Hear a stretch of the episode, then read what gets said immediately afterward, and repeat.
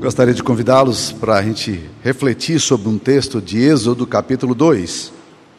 Êxodo capítulo 2. Nós leremos do versículo 1 a 10. Foi-se um homem da casa de Levi e casou com uma descendente de Levi. E a mulher concebeu e deu à luz um filho, e vendo que era formoso, escondeu-o por três meses. Não podendo, porém, escondê-lo por mais tempo, tomou um cesto de junco, calafetou com betume e piche, e pondo nele o um menino, largou-o no carriçal à beira do rio. A irmã do menino ficou de longe para observar o que lhe haveria de suceder. Desceu a filha de Faraó para se banhar no rio, e as suas donzelas passeavam pela beira do rio. Vendo ela o cesto no carriçal, enviou a sua criada e o tomou. Abrindo-o, viu a criança, e eis que o menino chorava. Teve compaixão dele e disse: Esse é menino dos hebreus. Então disse sua irmã à filha de Faraó: Queres que eu vá chamar uma das hebreias que sirva de ama e te cria criança? Respondeu-lhe a filha de Faraó: Vai. Saiu, pois, a moça e chamou a mãe do menino. Então lhe disse a filha de Faraó: Leva esse menino e cria-mo, pagar-te-ei o teu salário. A mulher tomou o menino e o criou. Sendo o menino já grande, ela o trouxe à filha do Faraó, da qual passou ele a ser filho. Esta lhe chamou Moisés e disse: Porque das águas o tirei. Essa é a palavra de Deus. Nós acabamos de cantar um cântico que diz que Deus é invencível, Deus é inigualável e que dele é o reino, dele é a glória. Essa é uma grande verdade narrada constantemente nas Escrituras Sagradas. A história bíblica que nós temos do povo judeu, do povo cristão, na verdade é como o Frei Carlos Mestre disse, que é a história de Deus na história dos homens. O que na verdade se narra é esse movimento de Deus na história da humanidade.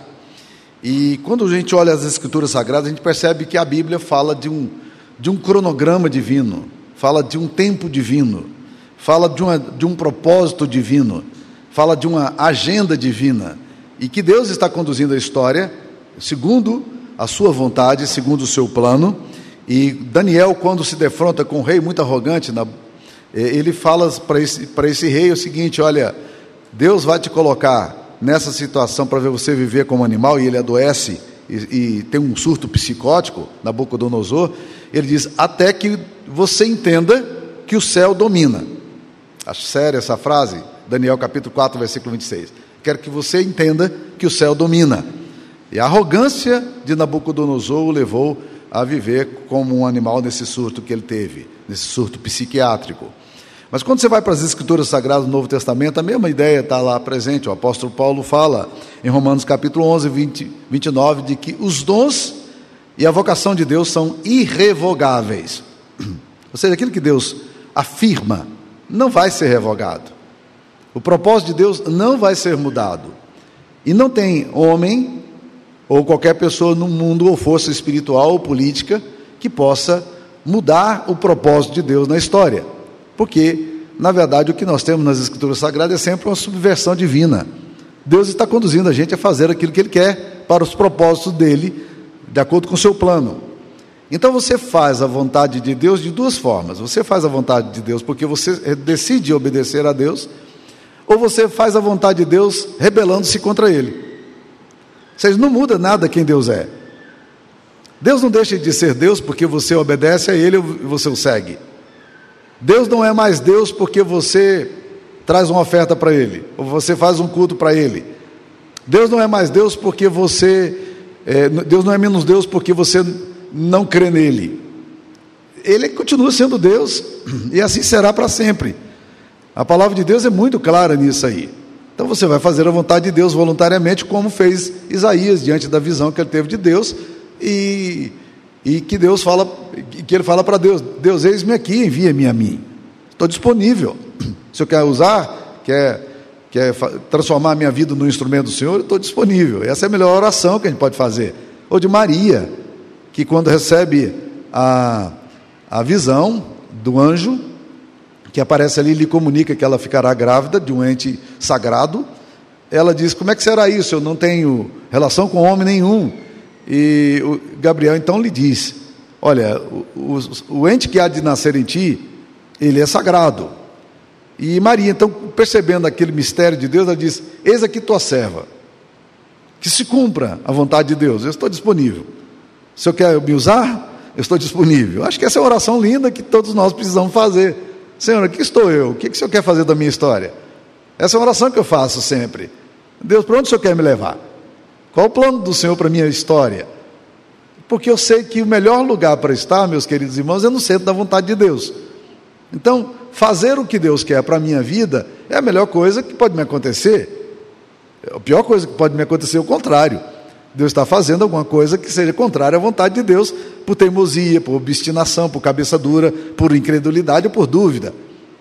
Então, as pessoas também fazem isso, elas também fazem a vontade de Deus involuntariamente. Elas dizem, eu não vou fazer a vontade de Deus. Mas quando elas dizem, eu não vou fazer a vontade de Deus, elas estão fazendo a vontade de Deus, dizendo que não vão fazer a vontade de Deus. Lembra do, do, do profeta teimosinho e briguento, cheio de rusga que temos na Bíblia, o profeta Jonas? Deus diz: Você vai para Nínive proclamar o meu nome. E Jonas disse: Para Nínive eu não vou, não, porque Nínive é uma cidade meio violenta e eu não quero ir para lá. Mas se o senhor permitir, eu vou para Tarsis, sul da Espanha. Lá tem um balneário maravilhoso e eu vou ficar ali. E assim vai ser ótimo esse negócio, né? E a gente sabe o que deu, né? Quem não quer ir pela vontade de Deus, por obediência, acaba viajando de submarino, né? Então, essa coisa não é boa para nenhum de nós. Nós, a gente sabe o que aconteceu com Jonas, né? Então, faça a vontade de Deus voluntariamente, porque os homens fazem a vontade de Deus também involuntariamente. Um texto clássico para nós aqui, né? É aquele texto de Atos, capítulo 4, quando o povo de Deus está sendo massacrado por uma dura perseguição, e eu acho interessantíssimo esse texto de Atos 4, porque nesse texto de Atos 4, eles não oram pedindo para que Deus eh, tire deles a aprovação, em nenhum momento eles pedem, Deus, ó, tira esse problema que nós estamos passando, ó Deus, dá um jeito aí nesse povo que está perseguindo a gente. Eles não, não fazem isso, eles não oram dessa forma. Eh, a oração deles é completamente diferente da nossa oração, porque eles oram dizendo, Senhor, o Senhor sabe que as coisas estão acontecendo. E é muito linda a linguagem, ele fala assim no, no capítulo 4 de Atos, versículo 27. Porque verdadeiramente se juntaram nessa cidade contra o teu servo Santo Jesus, o qual ungiste, Herodes e Pôncio Pilato com gentios e gente de Israel, para fazerem. Ele está dizendo, oh Deus, esse povo se levantou contra Jesus, contra o ungido do Senhor, contra o Messias, e eles estão perseguindo a Jesus. Mas olha o que, que eles falam, versículo 28, para fazerem tudo que a tua mão e o teu propósito predeterminaram. Você entendeu o ponto? Eles estão dizendo, Deus, eles se levantaram para perseguir a Jesus e a igreja, mas eles ao fazer isso, eles estão fazendo isso para fazerem tudo o que o teu propósito e a tua mão predeterminaram. Eles estão fazendo o que o Senhor disse que é para eles fazerem. Então, às vezes, quando a gente começa, eu vejo assim muitas vezes cristãos preocupados com polarizações políticas, o que vai acontecer. Meu querido irmão, se o pior de tudo que a gente imagina acontecer, nós, eu quero deixar claro para você: Deus não perdeu o controle da história. Ele continua sendo Deus. E ele vai executar o seu propósito, e mesmo que se a igreja tiver que ser perseguida por alguma razão política ou ideológica, é para executar o propósito dele. Então, meus queridos irmãos, o lugar onde eles mais perseguem os cristãos hoje no mundo, e sempre tem sido assim, uma tônica há muitos anos já, é na China. E daí? A igreja na China é a igreja que mais cresce no mundo. O propósito deles é perseguir, o propósito de Deus é que através da perseguição a igreja se santifique, purifique, seja santa e cresça. Deus é Deus. Esse texto aqui, meus queridos irmãos, de Êxodo é muito interessante porque ele nos mostra essa subversão divina. Mostra como Deus age, como Deus trabalha na história. Vamos lá. Eu tirei três lições aqui para a minha vida pessoal. A primeira delas é a seguinte: é que Deus transforma riscos reais em rotas de libertação. Vamos ver aqui. O menino Moisés nasceu num tempo de condenação. Ele nasceu destinado à morte. A sentença já havia sido dada antes dele nascer. Por quê? Porque Faraó, que tinha o poder de vida e morte, Ele disse: Olha, todas as crianças do sexo masculino dos hebreus que nascerem, elas devem ser imediatamente executadas. Então era uma chacina. Não havia anticoncepcional, as mulheres engravidavam, ficavam loucas com aquela coisa toda, o que, que vai fazer agora? Ela sabia que se fosse menino, estava morto. E aí a agonia da mãe durante o parto todo, o sofrimento da família, dos amigos, o que, vai acontecer? Vai ser menino e todo mundo torcendo para que fosse uma menina. E nasce aquele menino forte, aquele menino rosado, nasce Moisés ali. E Joquebede, a mãe fica doida. O que, que eu vou fazer agora? Esconde o menino daqui, as irmãs, as amigas protegendo, o menino não pode chorar, tem que ocultar, a coisa é complicada, os riscos estão sempre presentes. E aí ela bola um plano arriscadíssimo, porque ela não tem o que fazer. O plano dela é o seguinte: ela fez um cesto, calafetou de piche de betume e colocou aquele menino no rio, no meio do junco. Seja lá o que Deus quiser, não tem o que fazer. E aquele menino ali agora, que nasce com sentença de morte, ele então começa, e Miriam, que é pré-adolescente, mocinha, ela fica de longe, a irmã apreensiva, o que, que vai acontecer? Uma onda maior de um barco poderia poder jogar aquela, aquela criança no chão, ele poderia morrer de fome, de sede, as possibilidades eram todas de risco. Era uma sentença de morte. Mas o que acontece? Neste contexto de risco, Deus faz uma grande libertação. Por quê? Porque coincidentemente, né, ou a gente fala Jesusidentemente, né? O que que acontece? Aquela filha do faraó decide tomar banho no rio, estava muito quente, vamos lá para o rio, né? lugar bonito, e desce com a comitiva toda, e aí resolve o choro de um menino que está berrando, está com fome, sei lá, está com calor. Diz: O que está acontecendo? Corre lá para pegar o menino, traz aquele menino bonitinho, três meses. E ela disse: Eu vou adotar esse menino. E adota esse menino. E o que é mais interessante, ela chama, Miriam se oferece e diz: Olha, quer uma ama hebreia para cuidar? Quero. A mulher vem, e quando Joquebede chega ali, ela diz: Cuida desse menino para mim, eu vou dar salário para você. Alguma mãe aqui recebeu salário para ter menino? Né? Esse seria o sonho, talvez, toda mãe, né? Eu vou receber um salário agora do príncipe, porque né, eu tive uma criança. Deus transforma a rota de esse risco real num caminho de libertação. Isso é subversão. Deus faz a coisa como Ele quer, Deus estava executando o seu plano. Nada desse assustador incidente é por acaso. Deus está no controle. Deus está dirigindo a história, assim como aconteceu com José. Os irmãos vendem José, ele vai para a casa de Potifar, vai para o Egito, numa língua que ele não conhece, é injustiçado, é agredido, é violentado, mas Deus estava conduzindo José para onde ele queria. Por quê? Porque Deus transforma essas, esses riscos da nossa história em rotas de libertação. O povo de Deus, na oração que nós citamos aqui em Atos, capítulo 4, diz exatamente isso: Senhor, levanta os reis contra o seu ungido, levanta os reis contra Jesus e contra a tua igreja. Ó Senhor, isso tudo está acontecendo porque o Senhor, no seu propósito, predeterminou. Agora dá interepidez para nós e ousadia para a gente continuar testemunhando o nome do Senhor. Vai conduzindo a história aí que nós vamos fazer, só precisamos de coragem. Muitas vezes nós precisamos de coragem. Porque Deus transforma rotas de risco em caminhos de liberdade, de libertação. E ninguém talvez tenha traduzido isso de uma forma tão maravilhosa quanto Maria, mãe de Jesus. Porque ela, no, no seu magnificat, do seu cântico belíssimo, né, é, agradecendo a Deus pela criança que ela tem, a Bíblia diz que, que ela faz uma seguinte declaração em Lucas 1, 52 e 53. Deus derribou do seu trono os poderosos e exaltou os humildes. Deus encheu de bens os famintos e despediu vazios os ricos. Deus fez o que ele quis fazer e Deus subverteu a, a história toda como ele quer fazer. Segunda coisa que eu aprendo aqui nesse texto é que Deus transforma ambientes de morte em manifestações de vida. Vamos lá. De onde é que sai o decreto para a morte das crianças hebreias? Do palácio de Faraó. Era dali que saiu as ordens, os decretos. Aquele decreto era o pior decreto que poderia existir.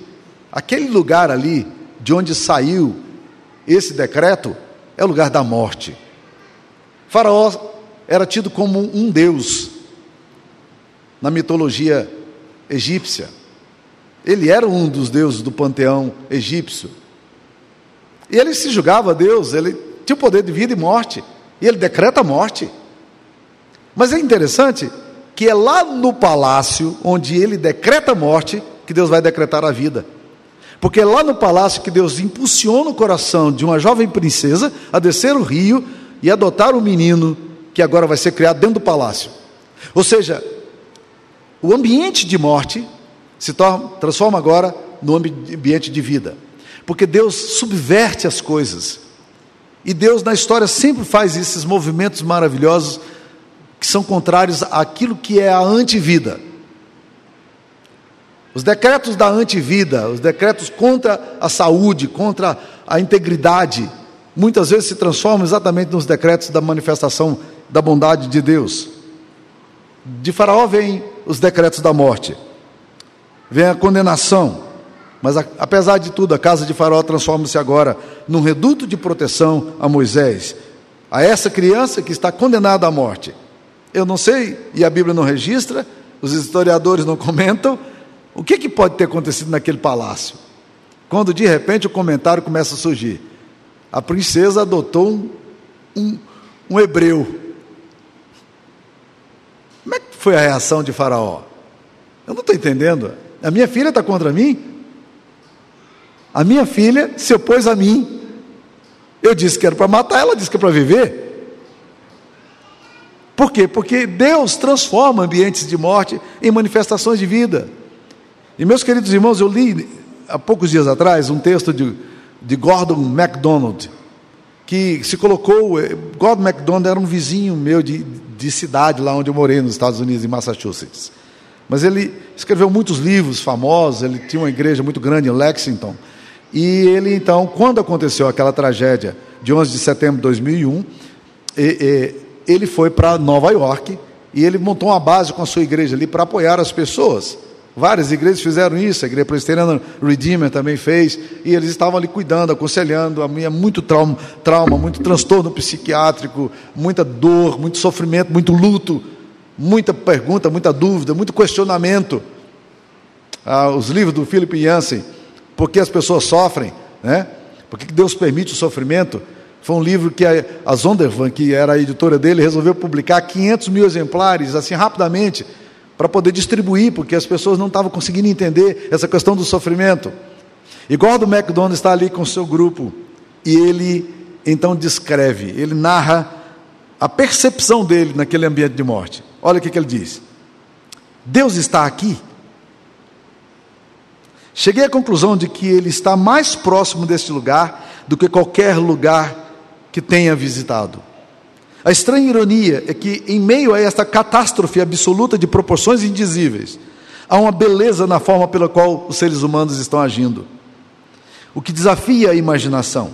Todos, sub, sublinhe, todos são irmãos e irmãs entre si. Não há nenhum estranho entre os milagres no local de trabalho. Todos conversam, todos cooperam, todos fazem a próxima coisa para ser feita, que precisa ser feita. Nenhuma tarefa é pequena demais, humilde demais, ou por outro lado, grande demais. As lágrimas escorreram livremente, o afeto se expressou de forma mútua e aberta, a exaustão foi desafiada. Todos nós deixamos de nos preocupar conosco mesmos. As palavras não se trata de mim nunca foram tão verdadeiras. Aí ele que era pastor completa. Nenhum culto numa igreja, nenhum santuário de igreja, Nenhum culto religiosamente inspirador já falou tão profundamente a minha alma e testemunhou da presença de Deus como aquelas horas na noite passada no local da tragédia. Alguns de vocês já experimentaram isso. Em momentos de muita agonia. Em momentos de muito sofrimento serem visitados por uma graça de Deus, por uma bênção de Deus maravilhosa e sobrenatural. Ambientes de morte se transformam em lugares da graça de Deus. Eu fui ordenado a pastor quando tinha 21 anos. Eu não vou fazer o cálculo, senão vocês vão rir quantos anos eu já estou no ministério. E eu tive um presbítero bem idoso. E ele contraiu um câncer naquele ano em que eu estava ali pastoreando a primeira igreja. Ele era um baiano, muito reflexivo, uma grande família. Veio naquela leva de retirantes nordestinos. E ele então se instalou ali em Formoso, Formoso Goiás, ali perto de Trombas, é chamado Formoso das Trombas também. E ali ele fixou as raízes, conheceu Jesus, criou seus filhos. E um dia ele, eu percebi que ele estava cada vez mais fraco, e um dia eu fui visitá-lo. Ele estava muito fraco, ele estava muito debilitado. E eu então comecei a conversar com o seu Eupídio, e a filha dele nos colocou do lado de fora da casa para que nós pudéssemos conversar. Ele sentou naquelas cadeiras de pano que os nordestinos gostam, e nós ficamos vendo o pôr do sol. E ficamos conversando. Generalidades, nada específico. Até que num determinado momento essa temática da dor, do luto, entrou eventualmente na história, no diálogo nosso. E ele disse para mim: Pastor Samuel, os meus dias estão chegando ao fim. Eu estou voltando para o braço do meu pai. Mas, pastor, eu estava pensando há poucos dias atrás sobre isso, considerando essa situação toda. Pastor, no céu estão as coisas que eu mais amo.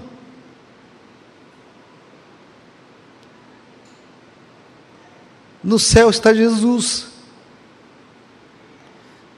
Ele tinha perdido a esposa alguns anos atrás. E ele disse: No céu está a minha querida toda. Era a dona Custódia, que ele chamava carinhosamente de Toda. Eu não tenho mais nada aqui na terra. Está na hora de voltar para o céu.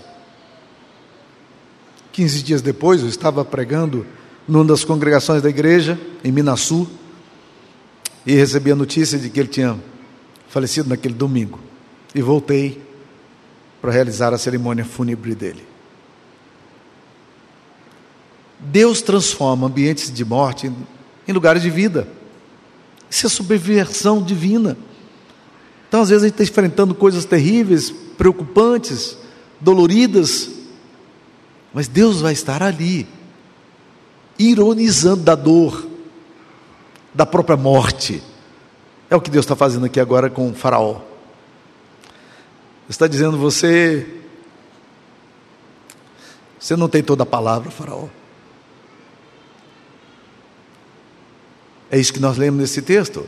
Mas vamos lá, uma terceira lição que esse texto nos dá. Deus dá condições quando os recursos desaparecem. Muitas vezes a gente não usa a imaginação para ler o texto da Bíblia, a gente não entra na história.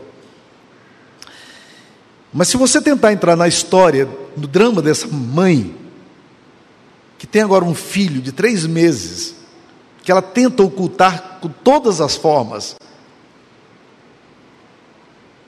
para que ele não seja executado, e que ela mesma tem que tomar a decisão dramática de fazer um cesto e colocar seu filho no rio. Você já tentou imaginar o que, que significa isso para uma mãe?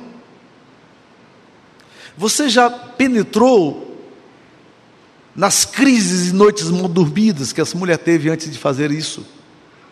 Antes de tomar essa decisão? Você já tentou imaginar o sofrimento, o nível de sofrimento que ela tem?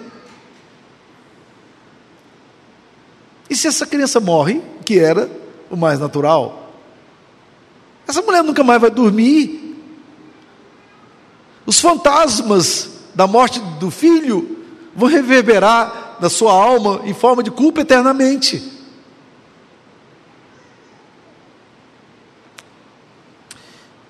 Mas por que, que ela faz isso? Ela não tem mais recursos. O que, que você faz quando você não pode mais fazer? O que, que você faz quando você tem que lidar com a situação na qual você perde completamente o controle? Tudo o que você sabe fazer não funciona. Tudo o que você tem para fazer não dá conta. Não é suficiente. Todas as suas estratégias são nulas. Quando Elias chega para conversar com a mulher, a viúva de Sarepta, há um diálogo interessante. Elias era um cara estranho, profeta, profeta da Bíblia, vivia no meio do deserto, sujo, poeira, manto velho. E ele chega num país que não é país, não é mais a Judéia, não é o país dele. Ele vai lá fugindo do rei. E Deus diz: vai lá que eu vou mandar uma viúva cuidar de você. Eu acho tão irônico, estranho se Deus me dissesse, vai lá que eu vou mandar um homem rico cuidar de você, eu sentiria, legal, beleza, ser cuidado. Vai lá que tem um povo lá que vai se reunir, vai cuidar de você, mas uma viúva. E ele chega lá e está vendo, sentado, tentando imaginar que viúva é essa. E aparece uma mulher, e eu imagino uma esquálida, magérrima. E essa mulher vem andando por perto, ele te chama, ei, você pode me fazer um favor? Me traz uma água. A mulher está indo para buscar água e diz: aproveita e traz um pedacinho de bolo para mim, de pão, porque o negócio está feio aqui. E ela diz: tão certo como vive o Senhor, eu só tenho um pouquinho de farinha. E eu vou fazer um pão para mim e para o meu filho. E nós vamos morrer. Em outras palavras, ela diz: não vai dar. Farinha pouca, meu pirão primeiro. Esse negócio aqui não vai dar certo, não tem jeito. Esse homem estranho. E ele disse para ela: faz, traz para mim primeiro, depois você vai ver como vai multiplicar. É? Legal. Como é que você responderia essa, essa colocação? Faz para mim primeiro. Ele diz: não vai faltar farinha. E ela faz e o milagre acontece. Mas e você, quando você tem que lidar com situações nas quais você não tem resposta, não tem recurso? É a doença que bateu na sua casa, é a situação familiar que não se resolve, é a agonia da alma que não parece não ter fim. Você não tem a habilidade, você não tem a competência, você não tem como resolver uma crise de casamento. Você tentou de tudo, parece que todos os seus recursos, né? Sara e eu gostamos de usar uma frase para casais em crise, dizendo assim: ah, vocês já tentaram de tudo, não é mesmo? Não, não conseguiram? Não, não conseguimos. Ok, então Deus está dizendo que vocês são incompetentes mesmo. Que tal agora deixar com Deus? Para Deus resolver, resolver essa questão. E é isso, meus queridos irmãos, que nós estamos percebendo aqui. Joquebede, a mãe de Moisés, não tem mais recurso. É por isso que ela toma uma decisão radical e aí, nessa hora é que a subversão divina se revela de forma tão poderosa. Por quê? Porque quando os recursos desaparecem, Deus vai dar condições. E aquela mulher que está ali na agonia, no sofrimento e na dor dela, por causa do seu filho, que ela não sabe o que vai acontecer, recebe um convite da princesa dizendo: cria o seu filho e eu vou te pagar um salário. Deus faz infinitamente mais do que tudo quanto pedimos ou pensamos conforme o seu poder que opera em nós. É essa capacidade de Deus de transformar as situações mais de maior impotência da nossa vida em situações de libertação, de cura, de restauração. Pessoas que passam por extremas situações de escassez afirmam que a falta de recursos gera apatia, gera resignação. E por último, desistência. Há pessoas que já desistiram. E eu quero trazer uma palavra de esperança aqui para você.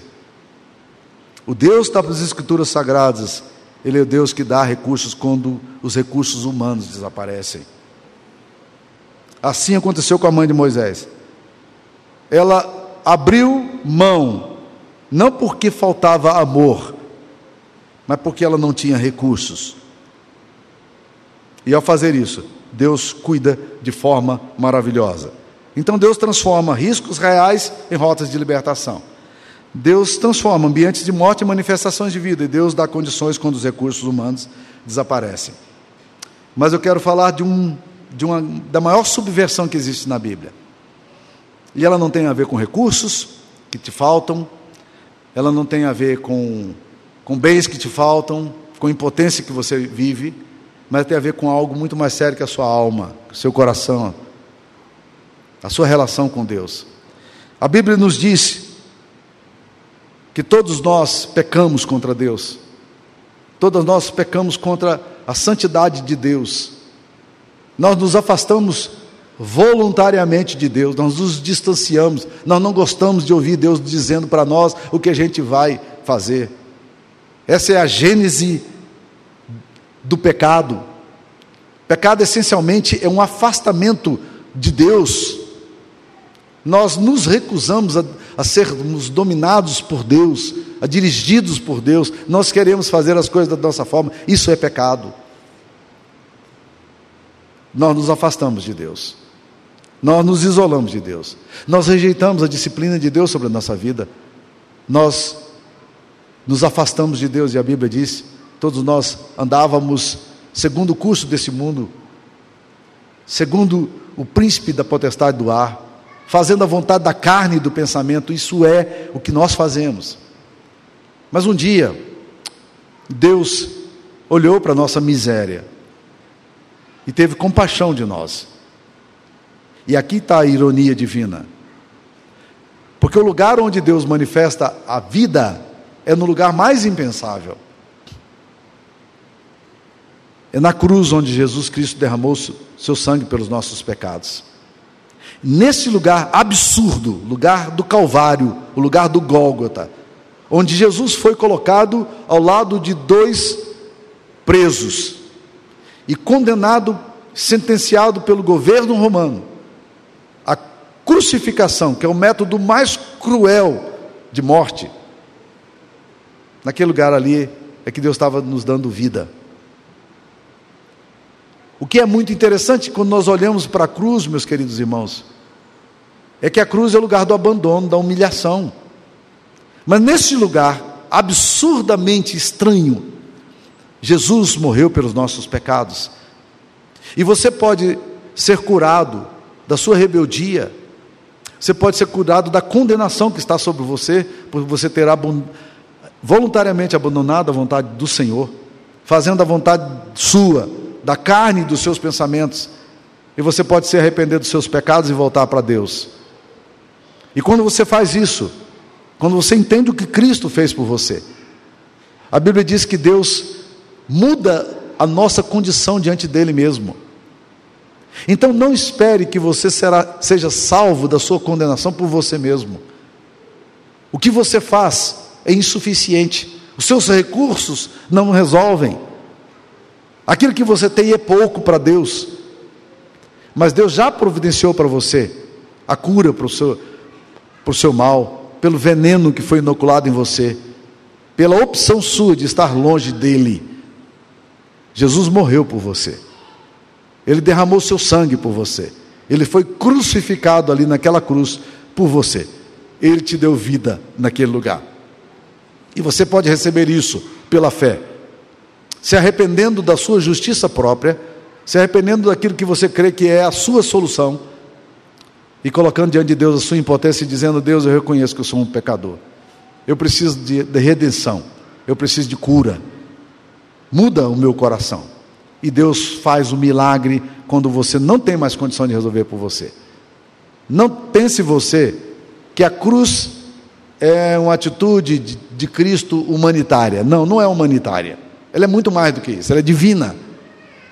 A morte de Cristo é uma sentença de condenação sobre Jesus, para que ele assumisse o seu lugar e morresse no seu lugar a sua morte. E essa oferta de Deus está disponível para todos nós. Essa é a grande subversão divina. Cristo na cruz, morrendo em nosso lugar. Eu queria orar por você, você pode orar por você. Vamos curvar nossas cabeças, vamos falar com Deus. Ó oh, Senhor Jesus, nós estamos aqui diante de Ti, maravilhados com o que o Senhor fez por nós, mesmo sabendo quem somos, mesmo sabendo da falta de recursos e impotência moral que nós temos, ó Pai. Mesmo assim, o Senhor nos resgatou e tirou da nossa condição eterna de condenação e nos deu vida por meio de Cristo. Que teu Espírito Santo, Pai, que aplica essas verdades, possa estar operando aqui no nosso meio, fazendo grandes revoluções no corações das pessoas, para que a mensagem de Cristo possa ser entendida e possa ser aceita, e que hoje o Senhor comece uma grande subversão na alma de cada pessoa aqui. É a nossa oração em nome de Jesus. E que a bênção do Deus Pai, Filho e Espírito Santo esteja convosco, irmãos, e com todo o povo de Deus hoje e sempre. Amém.